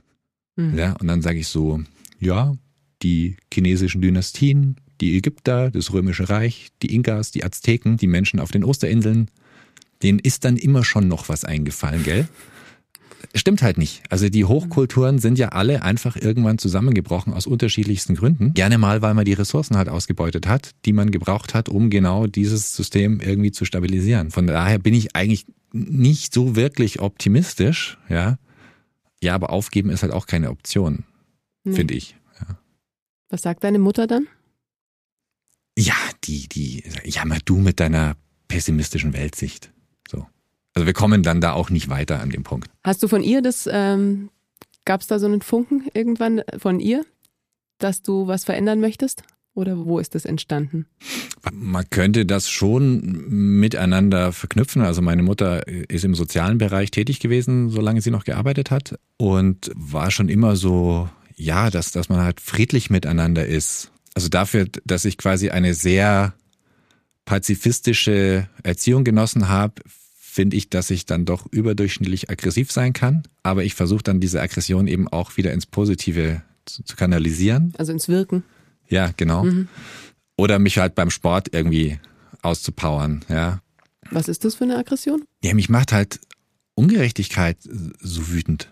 Ja, also wenn, wenn du die wirklich, wirklich harten Geschichten irgendwie hörst, sowohl hier in, in den Familien, gewalttätig, alkoholabhängig, was weiß ich, was, was da für Leidensgeschichten entstehen. Ja, ja, also jeder, der irgendwie ein mitfühlendes Wesen ist, muss doch denken, so, da gehe ich jetzt hin, trete die Tür ein und hol das arme Kind da raus, ja, ja weil alles andere ist nicht zu verantworten. Ja, aber geht halt nicht. So, ja, kannst ja auch da, da ist wieder die Frage, was, was kannst du überhaupt als Einzelperson bewirken? Oder wo ist es sehr viel klüger, dann wieder zu versuchen, Infrastrukturen aufzubauen, innerhalb derer dann andere Sachen möglich werden. Ne? Es ist ja nicht wie im Hollywood-Film, dass da eine Person irgendwie der, der Rächer der Enterbten ist, sondern am Ende musst du genau eben strukturell arbeiten und systemisch arbeiten, weil sonst kommst du halt über so einen Akuthilfe-Moment ja nicht hinaus. So und ich glaube aber, dass beides notwendig ist. Also du brauchst natürlich eine funktionierende Akuthilfe genau in dem Moment für die Leute, die die Not leiden, aber du brauchst dann dahinter eine Struktur, die im besten Fall solche Akuthilfe-Momente versucht zu vermeiden und gleichzeitig dafür sorgt, dass eben, wenn dann sowas auftritt, nicht alles wieder neu aufgebaut und organisiert werden muss, sondern dass man dann halt einen Apparat am Laufen hat. Ja, wie ein Grundeinkommen, wie, wie Sozialleistungen. Ja, also wir haben ja ganz, ganz viel in der Richtung. Bei allem Beklagen, äh, dass es nicht hinten und vorne ausreicht, ist es trotzdem global gesehen hier schon wieder sehr gut. Ja, und unser Gesundheitssystem und alles, was wir an Errungenschaften uns hier in den letzten 100 Jahren, 70 Jahren äh, aufgebaut haben, das ist doch super. Ja, so und da kann man eben ansetzen und, und das versuchen eben weiter zu betreiben und eben auch wieder anzupassen an, an neue Rahmenbedingungen. Ja. Und wenn ich da eben sehe, hier, welche krassen Lebensgeschichten es gibt und, und wie ungleich doch die Chancen sind angefangen schon bei der Geburt, je nachdem, in welche Familie man halt reingeboren ist, ja, bis hin zu Geschichten, die einem halt Geflüchtete erzählen oder gibt da ganz viele unterschiedliche Facetten. Ja, das macht mich wütend, das macht mich aggressiv. Das ist für mich unerträglich, dass es das in der Welt gibt. Ja, und wann hat es angefangen? Also wann, wann hast du das? Ich glaube schon immer. Ja. Ja. Also man, man hat mir schon sehr, sehr früh irgendwie gesagt, dass ich so ein, so ein Gerechtigkeitsempfinden mhm. irgendwie habe, ein sehr stark ausgeprägtes. Und das versuche ich halt eben ins Konstruktive zu kanalisieren, ja. Und das hast du auch schon als Jugendlicher gemacht? Ach, weiß ich nicht, weiß ich nicht. Ach, so, so hoch will ich das gar nicht da hängen, aber ja, ich war halt irgendwie relativ oft Klassensprecher und ich war Schülersprecher und das ist sicherlich so eine Mischung aus, man, man ist da auch bereit, Verantwortung zu übernehmen. Also das ist wieder so dieses Thema Geltungsdrang. Mhm. Ja. Ähm, also man muss ja auch sowas wollen. Man, man, ja, wenn, wenn man da nicht irgendwie auf eine Bühne will oder nicht irgendwie in die erste Reihe gestellt werden will, dann wird es sehr unangenehm. Was nicht bedeutet, dass da zu stehen immer cool ist. Ja, man ist ja ständig auch Kritik ausgesetzt und, und viele denken sich, mal was für ein Depp. Ja, mhm. so, also es ist schon auch ambivalent. Aber ja, es zieht sich schon so ein bisschen irgendwie durch mein komplettes Leben. Ja. Haben das deine Kinder auch? Was, was Gerechtigkeitssinn betrifft, bei meinem Sohn sehr, sehr stark. Der ist ein extrem soziales Wesen. Der ist aber ein ganz ruhiger und, und schüchterner Kerl. Meine Tochter oder unsere Tochter ist überhaupt nicht ruhig und schüchtern. Die hat aber auch dieses Gerechtigkeitsempfinden nicht. Also die würde sich immer, also immer das größere Stück Kuchen nehmen, ja, und den anderen noch fragen, ob er seins nicht noch teilen möchte. So, ja, also deswegen, die, die haben sicherlich schon auch Eigenschaften, die ich bei mir äh, entdecke, ja, aber halt nicht in einer Person, sondern aufgeteilt. Aber kriegen die das mit, was du machst, womit du so deine Tage verbringst? Ja, also jetzt, jetzt so langsam, also das, das hier mit äh, Kartoffelkombinat und Gärtnerei, das ist für sie ganz normal und das finden die auch total lustig und, und die Gärtnerei ist für die ein großer Abenteuerspielplatz, aber das ist unspektakulär auf, auf der inhaltlichen Ebene, sondern die finden halt die Möglichkeiten und dass man da Traktor fahren kann und Lagerfeuer machen, das finden die halt cool. Aber warum es das jetzt gibt und was wir damit versuchen zu erreichen, das interessiert die nicht. Sehr viel akuter war das natürlich jetzt mit der Ukraine, weil als ich damals auf dem Balkan unterwegs war, waren die ja noch viel zu klein. Also Tochter war gerade erst geboren und der Sohn war einfach noch viel zu klein. Jetzt haben die das schon mitbekommen, weil in der Schule das ja auch Thema ist und die Lehrer haben darüber geredet und das kriegen die schon zusammen gedanklich und die kriegen ja auch mit, was so auf irgendwelchen Titelseiten der Zeitung steht oder kriegen mal hier so ein Fetzen Nachrichten aus dem Radio mit oder auch mal kurz was im Fernsehen, wobei wir schon versuchen, dann solche Nachrichten sehr fernzuhalten von den Kindern, weil die sehr nur beunruhigt und die ja die Dimensionen auch gar nicht irgendwie einordnen können. Aber klar, die, die verstehen das jetzt schon und, und sagen, ja klar muss man den Leuten helfen. Also mhm. gar keine Diskussion. Ja. Also das versucht ihr aber schon, den zu Hause auch so einen Raum zu bieten, wo das jetzt nicht so viel Raum einnimmt. Also jetzt, jetzt zum Beispiel der Krieg. Ja, also bei uns zu Hause ist es total langweilig und, mhm. und vollkommen unspektakulär. Und da geht's eher darum, ob alle Hausaufgaben gemacht sind und ob man am Wochenende jetzt die Oma besucht oder irgendwas anderes macht. Ja bei uns zu Hause wird da überhaupt nicht inhaltlich oder weltpolitisch oder sonst irgendwas diskutiert. Und es ist auch ganz gut, dass man da einen Raum hat, der, der, wirklich ganz profan funktioniert. Ja. Auch für dich, oder? Ja, ja, total. Ja. Das meine ich das. Ne? Mhm. Also das ist nicht immer einfach, weil man muss ja auch so seine Gemütslage und seine Emotionen dann irgendwie vor der Haustür lassen. Mhm. Und auch der ganze Stress, den man so hat. Und Gleichzeitig arbeite ich natürlich sehr viel. Also es ist eigentlich ganz normal, dass wenn die Kinder im Bett sind, ich wieder am Computer sitze und irgendwie Zeug mache. Ja. Mhm. Also so, so äh, Standard 0815 Familie ist es dann auch nicht, ja.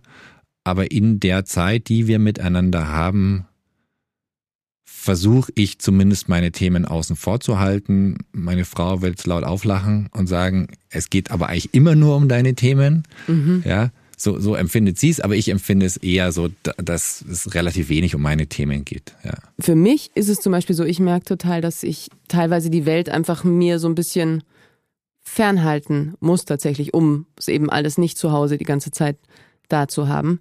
Ich stelle mir das nicht leicht vor, sich so aus, auseinanderzusetzen, jeden Tag mit diesen großen Katastrophen und großen Themen und also so, so tief auch in der Materie drin zu sein. Aber mache ich ja gar nicht. Ne? Nee, also in, in meinem normalen Alltagsablauf beantworte ich irgendwelche E-Mails und für Telefonate spreche mit Leuten aus meinem Team. Wir planen irgendwelche Sachen, die halt notwendig sind, um dann am Ende wieder eine Gemüsekiste ausgeliefert zu kriegen. Ja. Mhm. Das ist genau, was ich meine. Du, du arbeitest eigentlich, ja, Tag für Tag äh, am Aufbau von der Infrastruktur. Und mhm. das ist dann im normalen Alltag, in der normalen Ausprägung sehr unspektakulär. Ein Dokumentarfilmer begleitet uns jetzt seit sieben, acht Jahren. Und seit sieben, acht Jahren hat er das Problem, dass er sagt, ja, ich, ich würde dich gerne mal im Alltag porträtieren aber du sitzt ja nur am Computer und schreibst E-Mails. Das bringt keine Bilder, das ist filmisch total langweilig. Aber so ist es. Also mhm. wir, wir, haben immer wieder Praktikanten und Praktikantinnen oder Anfragen dafür und da lehnen wir dann auch ganz oft ab, ja, weil das ist bei uns nicht irgendwie wie in so einem, ja, dass da ständig Action ist und man muss jetzt irgendwie ganz schnell handeln oder nee, also das ist eher so fast wie in so einer Verwaltung. Es ist sehr, sehr unspektakulär. Mhm. Aber das ist genau die Verstetigung, von der ich gesprochen habe. Ja, also du kannst ja nicht von einem, ich nenne es jetzt mal irgendwie so Feuerwehreinsatz zum nächsten, ja, sondern du musst dich eher damit auseinandersetzen, wie du diese Feuerwehreinsätze vermeidest. Ja, du hast dich beschrieben als eine Mischung aus Hausmeister und Feuerwehrmann. Ja, Schönes genau. Bild. Und im normalen Alltag ist es Hausmeister und ab und zu ist es mal Feuerwehrmann. Mhm. Aber meistens ist es Hausmeister, ja, ist so. Genau. Mhm. Der Silvester, als ich dem heute erzählt habe, dass ich dich interviewe und was du alles so machst, also mein Sohn, der meinte, boah, mit den ganzen Projekten, der muss ja unglaublich reich sein. Bist ja. du unglaublich reich? Unfassbar. Ja? Ja. Mhm. Nee, also tatsächlich äh, glaube ich, dass ich, dass ich ganz gut bezahlt werde, mhm. ja. Aber es ist jenseits von dem, was man jetzt sagen würde, ist, der, der ist reich. Ne? Also jeder würde wahrscheinlich von sich aus sagen, nee, ich bin nicht reich, aber der, der schon. Mhm.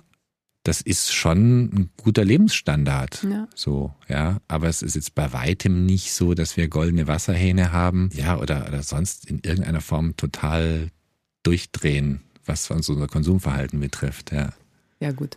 Würde ich mir jetzt bei Goldene Wasserhähne wäre jetzt, glaube ich, auch nicht die erste Choice. Wenn du jetzt diese Millionen, die du da die ganze Zeit aus der Landwirtschaft rausscheffelst. Ja, aber lustig wäre es irgendwie schon wieder. Mhm. Ein kleiner Scherz. Jetzt nochmal kurz ganz zum Anfang.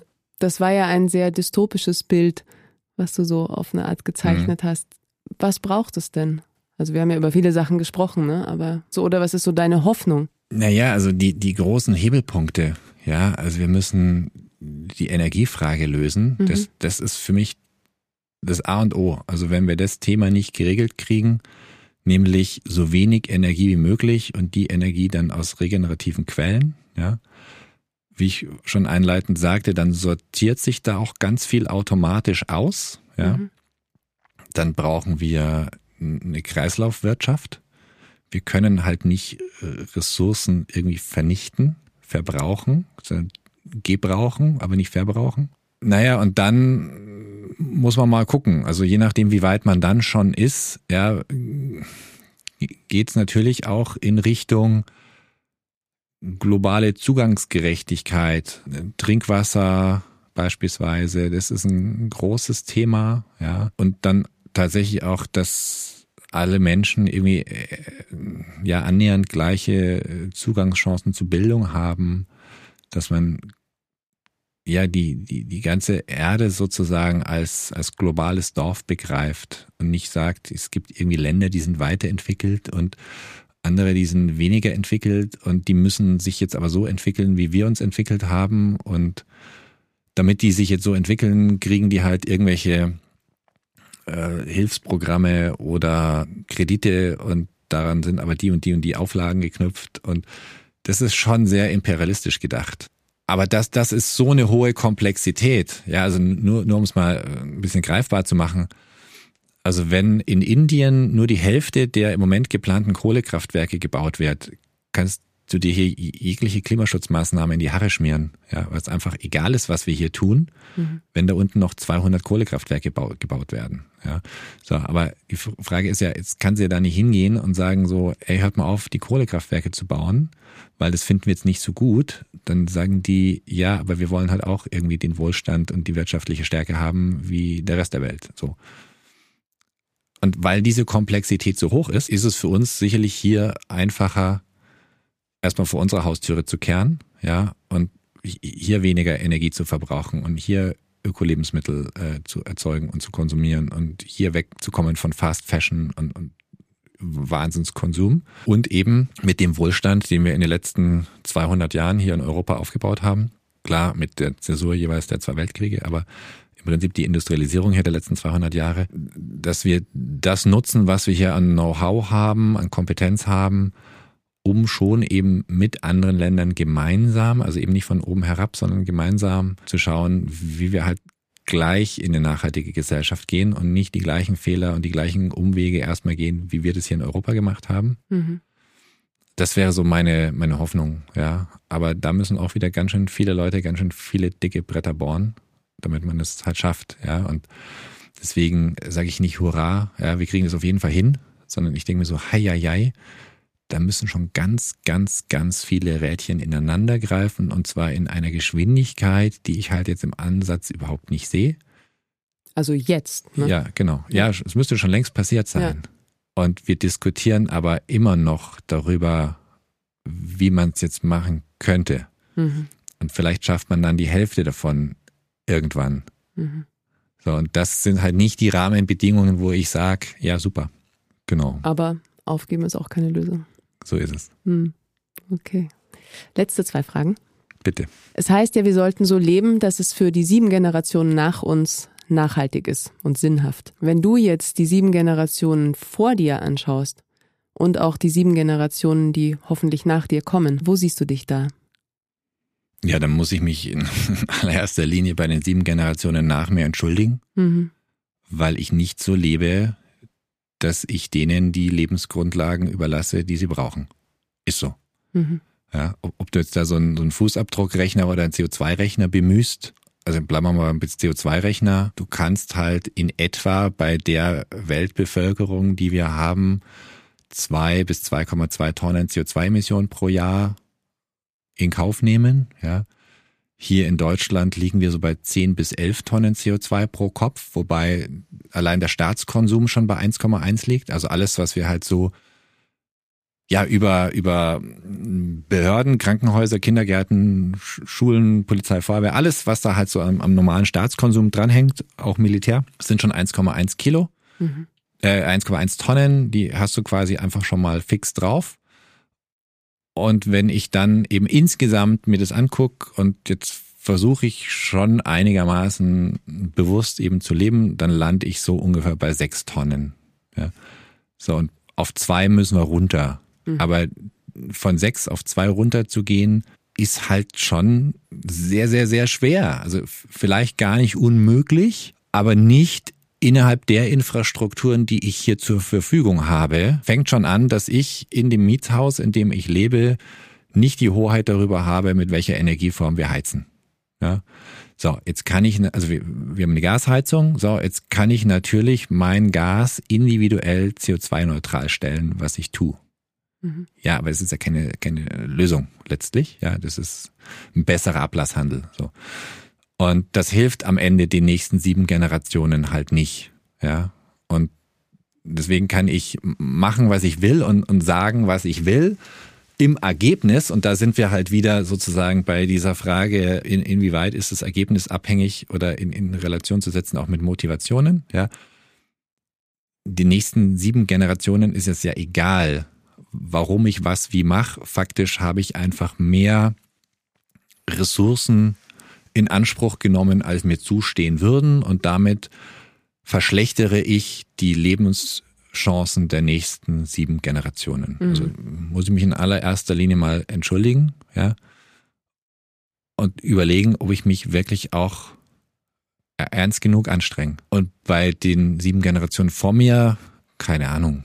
Ja, also ich glaube, denen ging's so ähnlich. Also viele Sachen sehen ja auf den ersten Blick mal aus wie Fortschritt und wie eine Verbesserung der Lebensumstände. Und dann stellt sich halt fest, dass es so ein bisschen so ein Holzweg ist. Ja. Es gibt einen tollen Dokumentarfilm darüber. Und da geht's eben darum, dass, dass man gerade bei Innovationen und bei neuen Technologien erstmal sehr klug und reflektiert drauf gucken muss, ja, ob uns das in die richtige Richtung bringt oder ob das eigentlich Probleme, die wir haben, vielleicht dann noch beschleunigt. Ja. Mhm. Fand ich ganz spannend, den Ansatz, weil ja, vieles, vieles, was, was wir halt erfunden haben in den letzten 200 Jahren, hat ja wirklich dazu geführt, also schau dir Autos an, ja, total super. Ich fahre auch total gern Auto, ich habe da Spaß dran, mhm. ja. Und, und äh, Wahnsinn, dass du da irgendwie innerhalb von einer Minute irgendwie was reintankst und dann fährt dieses Ding quasi von selbst so, ja. Faszinierend, total faszinierend. Ich, ich bin total online und, und technikaffin und trotzdem ist es alles irgendwie Elektroschrott und, und äh, die Kobaltminen werden irgendwie abgebaut mit Kinderarbeit und, und, und, ja. und, und. Ja, also aus der Perspektive ist es ja überhaupt nicht cool. So, und da glaube ich halt, dass aber auch die sieben Generationen vor mir da nicht boshaft gehandelt haben, sondern die wollten ja auch nur die Lebensumstände verbessern. Mhm. Und dass wir jetzt hier in, in geheizten Häusern leben und mit Autos durch die Gegend fahren können, ist ja, was den reinen Wohlstand betrifft, unfassbar, was wir da erreicht haben. Jeder von uns hier hat ja einen besseren Lebensstil als Könige und Kaiser der letzten Jahrhunderte. Ja, ich kann zu, zu nahezu jeder Zeit mich von A nach B global bewegen. Ich habe Zugriff auf ein Gesundheitssystem. Das hatte noch, noch keine Generation in den letzten 100.000 Jahren vor uns. Ja. Wobei es den schönen Satz gibt, wir sind die erste und letzte Generation, die alle Zähne im Mund hat. Ja. Also von daher, vielleicht haben wir tatsächlich auch diesen Zenit der Entwicklung überschritten mittlerweile. Meinst du? Ich glaube ja. Mhm. Ich glaube ja. Weil wir einfach die, die Rohstoffe und so weiter dafür nicht mehr haben, dass es allen Menschen jetzt in den nächsten Jahren und Jahrzehnten immer nur noch besser gehen kann. Da hätten wir uns vielleicht vor 40, 50 Jahren anders ausrichten müssen und eben Kreislaufwirtschaften einrichten und, und anders mit dieser Digitalisierung umgehen müssen und so weiter. Ich glaube, das haben wir ein bisschen verpasst und ich befürchte, ich weiß nicht, ob es so ist, aber ich befürchte, dass wir diese Ausfahrt nicht mehr einholen können, weil eben die Prozesse in Gesellschaften so lange dauern. Es dauert ein, zwei Generationen, bis wir Gesellschaften transformiert haben. Aber dafür brauchst du erstmal einen Plan, wie du transformierst und über diesen Plan diskutieren wir ja noch. So, und während wir seit den 70er Jahren darüber diskutieren, werden halt werden Realitäten, ja, werden dann Realitäten geschaffen. Ja. Genau, das ist vielleicht so meine kurze Antwort auf deine Frage nach den sieben Generationen. Mhm, danke. Wenn alles möglich wäre, was würdest du dann jetzt tun? Da muss ich ein bisschen drüber nachdenken. Ja, denke. Ich glaube fast, und das sage ich jetzt nicht so gerne, weil ich eigentlich zum Beispiel nicht so empfänglich bin für irgendwelche Esoterikgeschichten. Und ich bin auch nicht spirituell veranlagt und ich bin auch nicht religiös. Mhm. Aber wenn ich sozusagen irgendwie einen Wunsch frei hätte, der, der von einer guten Fee erfüllt wird, ja? Ja. So. Ich glaube fast, dann würde ich mir wünschen, dass wir Menschen ein ganz, ganz starkes Gespür dafür bekommen, wie unsere, nicht Abhängigkeit, sondern wie, wie unsere Wechselwirkung mit anderen Lebewesen ist. Mhm. Weil wenn du nicht die Perspektive hast, dass du die Krone der Schöpfung bist, sondern du bist Teil eines globalen Ökosystems, könnte es sein, dass wir uns zum einen nicht gegenseitig die Köpfe einschlagen, weil wir ja zusammengehören als Menschen. Und wir würden auch nicht die natürlichen Ressourcen ausbeuten und wir würden die, die Tiere nicht irgendwie missbrauchen und quälen und abschlachten, weil wir erkennen würden, dass das ja alles ein Netzwerk ist. Das wäre so meine Hoffnung, ja. Also eine Mischung, sage ich mal, aus einer schon auch aufgeklärten humanistischen Weltsicht. Also ich sage jetzt nicht so wieder zurück in die Höhlen, ja, und, und Naturreligion und so. Ne? Nein, schon irgendwie aufgeklärt und, und modernes Denken, aber eben mit dem Anteil eine ganzheitliche Sicht auf alles Leben äh, auf diesem Planeten. Und ich hoffe, dass das nicht zu esoterisch rüberkommt. Ja, genau. Ich habe kein Problem mit Esoterik. Nein, aber ich finde nicht. Ja. Mhm. Vielen Dank. Ja, sehr gerne. Vielen Dank dir.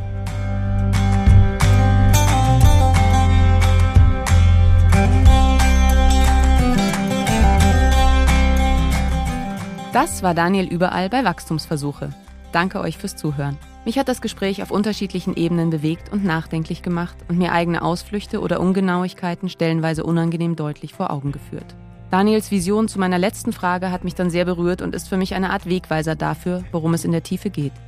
Im Anschluss an unser Gespräch saßen wir noch lange mit Tee und Kuchen zusammen und ich habe gelernt, dass man das Mikrofon nicht zu früh ausschalten sollte.